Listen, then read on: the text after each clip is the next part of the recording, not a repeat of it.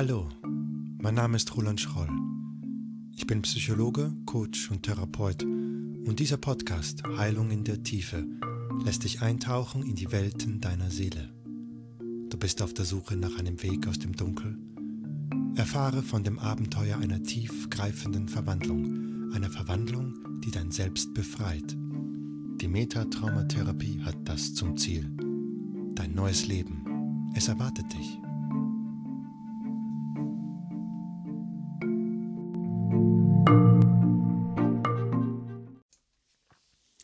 Hallo, herzlich willkommen zum, zur ersten Folge meines Podcasts. Heute nehmen wir uns das Thema vor, das innere Kind. Wie befreien wir das innere Kind? Das innere Kind, die innere Kindarbeit ist heute mittlerweile einer der größten Bestandteile in der generellen Psychotherapie, auch in der Traumaarbeit wird es öfter integriert und viele Life-Coaches greifen die Möglichkeit auch immer häufiger auf. Was ist ein inneres Kind? Häufig wird das als eine Art gefrorene Erinnerung aus der Kindheit beschrieben zu der es einer Aufarbeitung bedarf. Gelingt diese Aufarbeitung, kehrt mehr Lebendigkeit in das Leben zurück und Gefühle können an die Oberfläche gebracht werden und Muster können überwunden werden. Was ist jetzt das innere Kind? In vielen von uns schlummert ein Kind. Ein Kind, das Hilfe braucht, das in der Vergangenheit übersehen wurde, verlacht wurde, unterdrückt wurde. Es fühlt sich irgendwo allein oder ohnmächtig, in seiner Situation. Und es kann diese Situation nicht verstehen, kann sich davon nicht befreien, kann es nicht verarbeiten. Und mit diesem Gefühl der Ohnmacht kommen wir als Erwachsene immer wieder in Kontakt und wir wissen gar nicht so recht, woher es kommt und wie, mit, wie wir damit umgehen sollen. Und solange wir dieses Gefühl noch so, solange uns dieses Gefühl nicht übermannt, können wir es noch beiseite schieben oder negieren. Je mehr wir es beiseite schieben, so größer wird unsere seelische Belastung. Und wenn irgendwann unsere Gefühle zu unangenehmen Stolpersteinen im Alltag werden, dann ist es dann langsam ratsam, nachzuforschen, woher dieses Grundgefühl kommt. Also wie können dann solche Stolpersteine aussehen? Meist reagieren wir auf eine Art und Weise dann, die uns nicht weiterbringt. Also wir fangen an, uns regelmäßig zu streiten, werden verbittert oder wir wollen uns rächen. Gerne auch geben wir auf und sagen, es hat alles keinen Sinn, es fühlt sich so schwer an, es ist so frustrierend. Ich will nicht mehr, ich kann nicht mehr, vielleicht bin ich es auch gar nicht mehr wert. Das, so kann es zu einem Kreislauf kommen, der sich im schlimmsten Fall so oft wiederholt, bis wir völlig erschöpft sind und auf unserem Bett liegen und uns nicht mehr rühren wollen. Das innere Kind will gesehen werden. Auch wenn es manchmal so nicht scheint, wenn wir eine Sitzung beginnen. Es kann nämlich wirklich sein, dass wir in die Tiefe gelangen dann begegnen wir dem Kind und das Kind guckt uns nur ganz verärgert an und sagt, was willst du hier eigentlich? Es hat eh alles keinen Sinn. Dann gilt es erst recht, dran zu bleiben. Denn, dass wir uns heute manchmal so benehmen wie verzweifelte Kinder, liegt eben daran, dass in der Vergangenheit dieses Verhalten unser einziger Ausweg war. Vielleicht konnte es uns nur so gelingen, mit beklemmenden Situationen zurechtzukommen. Wir zahlen dadurch jedoch mit einem hohen Preis. Das Kind hätte damals einen Erwachsenen gebraucht, der Verständnis zeigt und dem Kind neue Möglichkeiten anbietet, mit seinen Gefühlen umzugehen. Dieser Erwachsene hat damals gefehlt. Und daher hat die Entwicklung des Kindes an dieser Stelle sozusagen einen, einen Stopp gemacht. Das Kind ist dann in diesem Moment sozusagen eingefroren. Kommt niemand und rettet es aus diesem Zustand, bleibt es in unserem Unterbewusstsein als ein trauriger, kalter Schatten zurück. Und dann, naja, kommt eines zum anderen. Ist unser, ist unser Selbstbewusstsein erstmal auf diese Weise angeschlagen, nimmt unsere Verwundbarkeit zu. Weitere Situationen können entstehen, die uns überfordern, die wir meiden, die uns schockieren oder eben aus der Haut fahren lassen. Und all das, wie man sich vorstellen kann, macht es uns im Leben nur noch schwieriger klarzukommen. Und so kann es etwas sein, dass wir uns zurückziehen, und doch die Einsamkeit, die frisst dann an uns und wir versinken in einem tiefen Loch der Traurigkeit oder beginnen auf die anderen loszugehen und lassen den, den Aggressionen freien Lauf. Also, wenn du merkst, du steckst in einem solchen, in einer solchen Abwärtsspirale oder in einer Eskalationsschlaufe, wichtig, lass dir helfen. Die nächste Frage, die sich daraus ergibt, ist natürlich, wie kann ich mein inneres Kind heilen? Was kann ich tun? Auch wenn die Dinge, die geschehen sind, bereits in der Vergangenheit liegen. Den Einfluss, den sie auf uns heute noch haben, können wir ändern. Zuallererst sollten also Glaubenssätze über Bord geworfen werden, die da lauten könnten wie, das ist nun mal passiert, da kannst du jetzt nichts mehr ändern, du musst die Zähne zusammenbeißen und einfach nur durch. Viele Generationen vor uns mögen so gehandelt und gedacht haben. Und wahrscheinlich, auch aus gutem Grund, vielleicht gab es damals keine Alternativen. Heute gibt es sie jedoch. Und eins ist sicher, wenn du erkannt hast, dass du Unterstützung brauchst, machst du bereits einen großen Schritt nach vorne. Denn jedes dieser inneren Kinder braucht Unterstützung, braucht einen Erwachsenen an seiner Seite, dem es vertrauen kann, bei dem es sich wohlfühlt. Und dieser Erwachsene, der bist du. Und du bist es auch, der den Zugang zu deinem verschollenen inneren Kind finden kann. Deine Gefühle und Gedanken, das ist wie eine Schatzkarte, die dir den Weg weisen.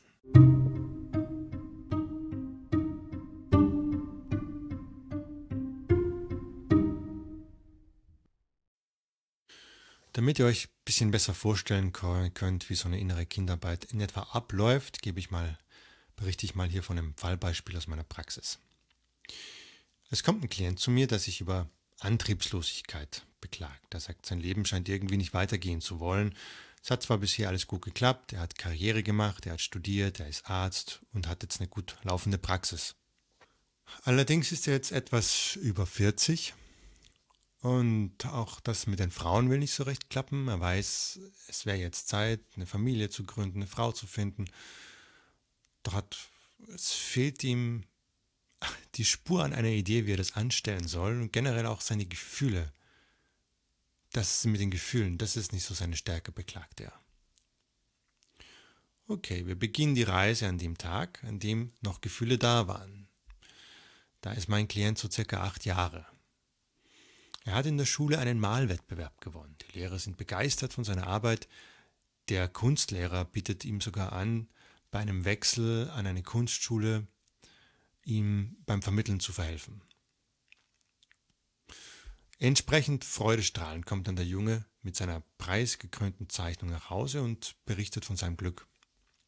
Der Vater nimmt das Bild in die Hand, schaut sich's mürrisch an und zerreißt es vor den Augen seines Jungen und sagt, vergiss den Blödsinn mit der Kunst, du wirst Arzt und sonst nix, basta.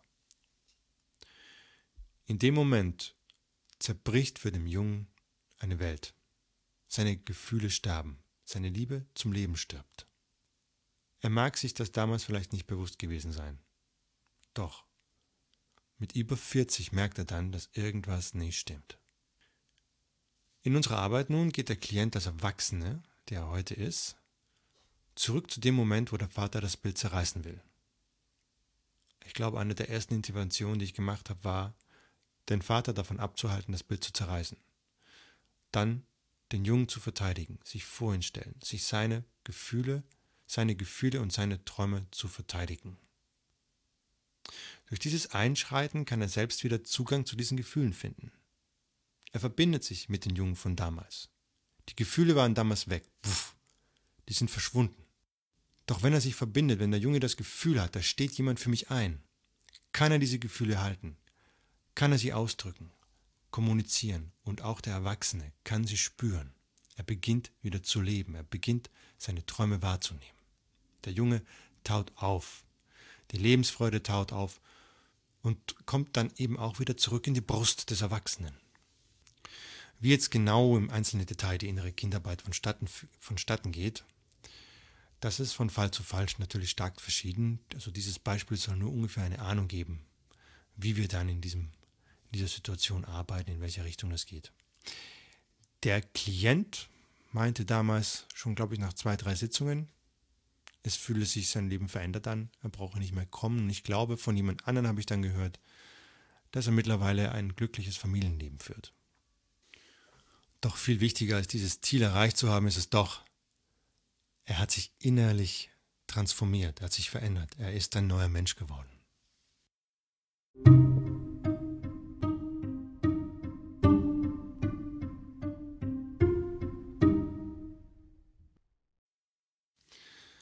Man könnte jetzt also ausrufen, auf zur Rettungsmission deines inneren Kindes.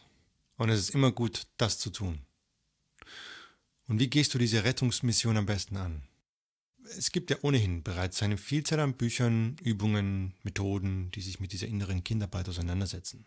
In Deutschland ist vor allem bekannt das Buch Das innere Kind muss Heimat finden, in dir muss Heimat finden von Stephanie Stahl oder auch andere Life-Coaches wie Peter Beer in seiner Achtsamkeitsakademie arbeiten, glaube ich, sehr stark mit dem, mit dem Thema des inneren Kindes.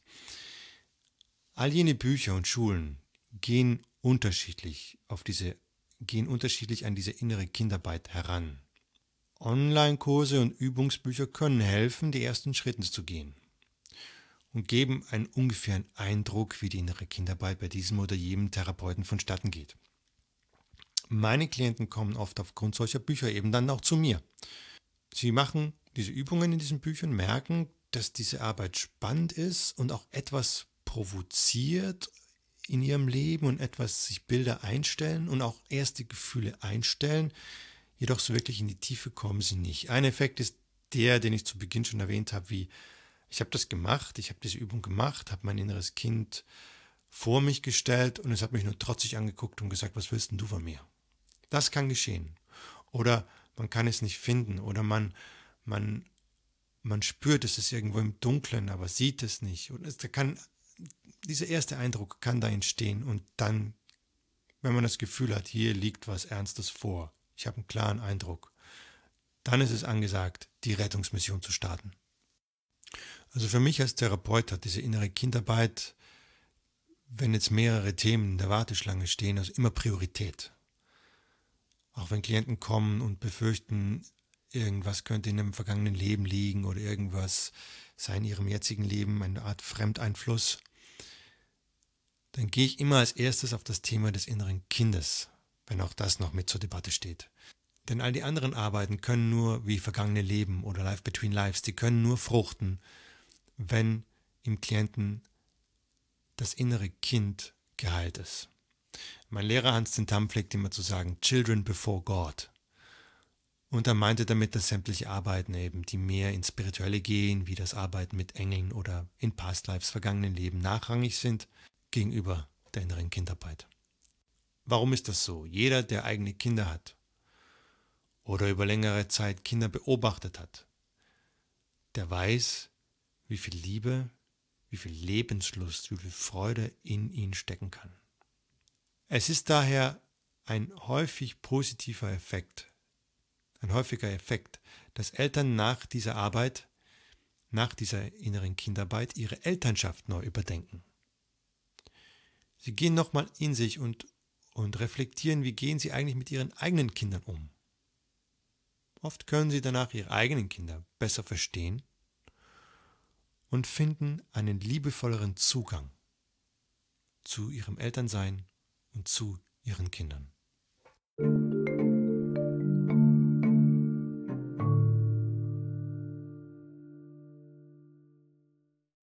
Zum Abschluss, also das Fazit dieses ersten, dieser ersten Folge zur inneren Kindarbeit, bleibt es zu sagen, dass die innere Kindarbeit eigentlich ein essentieller Schritt für alle ist, die nach einer persönlichen Weiterentwicklung streben.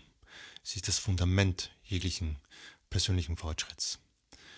Alle mentalen und spirituellen Übungen, die darauf aufbauen, können nicht greifen, wenn wir verfrorene Zustände aus unserer Vergangenheit ignorieren, wenn wir, ja, unsere Traumata ignorieren. Wir heilen unsere inneren Kinder, indem wir in der Zeit eben zurückgehen und dort dem traumatisierten Kind begegnen, sich, wir uns mit ihm verbinden und ihm helfen, aus dieser auswegslosen Situation sich zu befreien. Das geht ansatzmäßig mit Online-Kursen und Übungsbüchern. Diese können uns ein Gefühl geben, ob die Art der Arbeit etwas für uns ist, ob da etwas auf uns wartet, sehnsüchtig auf uns wartet und ob das Herangehen des jeweiligen Therapeuten unseren Vorstellungen entspricht, ob wir damit was anfangen können. Auch ich habe erste Übungskurse für diese für die innere Kinderarbeit bereits online gestellt. Ich werde das hier verlinken. So könnt ihr erste Erfahrungen damit machen. Und dann, wenn ihr glaubt, ihr solltet diesem Projekt, dieses Projekt weiter verfolgen. Ich hatte einen Lehrer, der nannte, der sagt, es gibt keine Probleme, es gibt nur Projekte. Dann ist eine 1 zu 1 Sitzung zu empfehlen. denn in einer 1 zu 1 Sitzung kann diese Arbeit die volle Wirkung entfalten.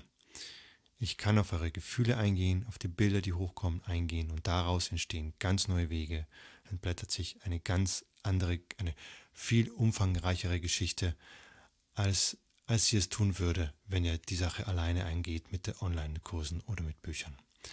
Also ich freue mich von euch zu hören. Wenn ihr Fragen habt, bitte gerne stellen. Ich beantworte gerne Fragen und vielleicht sehe ich den einen oder anderen von euch. Herzlich, euer Roland.